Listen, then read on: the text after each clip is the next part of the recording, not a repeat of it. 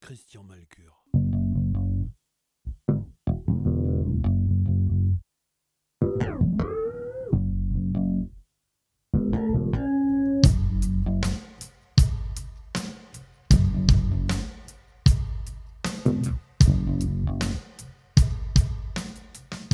Les studios euh, LED, live. Oui, and oula, ça c'est un vieux terme, hein. c'est un très vieux terme. euh, Bah, c'est les qui années est 80, venu, ou- je- oh, fou, oui, même Avant un même petit peu avant, oui. Euh, qui est venu des États-Unis. Euh, LED, ça voulait dire Liven, Deaden, Ouais.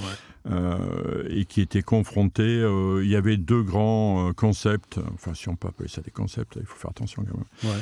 au mot, mais on va dire il y avait deux grands concepts qui se qui s'affrontaient à l'époque. C'était ce que pratiquait Tom Idley, Mhm. qui a été un des grands, un, un des premiers acousticiens à faire des studios. Alors lui, il a démarré bien avant moi, et alors lui, il a vraiment vécu l'âge d'or. Parce qu'il faisait tous les studios dans le monde entier. Ouais. Donc c'était le seul. Et il se déplaçait même plus d'ailleurs. Il vendait ses plans et puis euh, hop. Donc euh, et lui c'est en essayant de simplifier, je vais simplifier parce que c'est un peu, sinon on va rentrer beaucoup dans les détails, mais en simplifiant, disons que lui, euh, ce qui favorisait, c'était ce qu'on appelle la face avant, c'est-à-dire là où les écoutes sont encastrées, les grosses écoutes sont encastrées.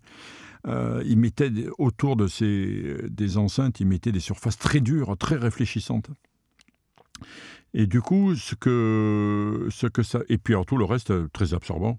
euh, parce que sinon, bon, il ne s'agit pas dans une régie d'être dans une chambre sourde, parce que sinon, on n'y reste pas très longtemps.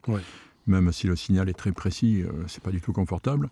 Mais en même temps, il ne s'agit pas non plus de faire euh, une salle réverbérante, sinon on ne maîtrise plus rien, il n'y a plus aucun contrôle, euh, ni Ouais. rien.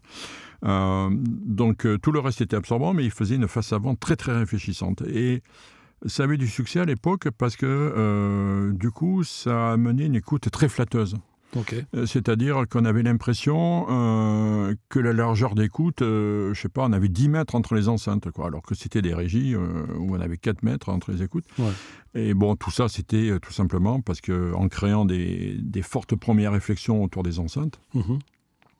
ce que l'on fait, et le parallèle est assez simple d'ailleurs, ce que l'on fait dans les, dans les auditoriums, c'est-à-dire dans les grandes salles pour la musique classique, où on crée euh, des surfaces réfléchissantes euh, en, en devant de scène, Ouais. justement pour euh, avoir d'abord une bonne localisation des sources, mais surtout pour avoir un maxi- maximum de largeur d'écoute, etc. Ouais. Bon, bref. Et donc, mais ce concept-là avait un énorme défaut, c'est que euh, la réponse en fréquence était absolument affreuse, parce que ces premières réflexions euh, créaient euh, un filtre en peigne D'accord. euh, dans, la, dans la réponse en fréquence, et qui fait qu'on avait une réponse en fréquence qui était, euh, qui était affreuse. Quoi. Donc, soit il fallait corriger comme des malades, mais enfin, à l'époque, les, les EQ n'étaient pas terribles non plus. Et puis, bon, c'est pas terrible non plus de torturer un signal dans tous les sens.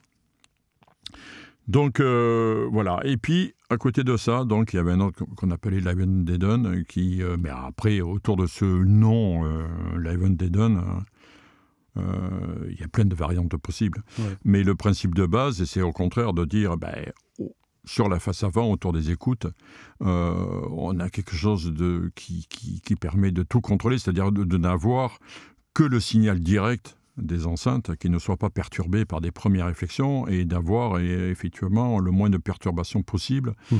euh, sur les, les réponses en fréquence, entre autres. Mhm.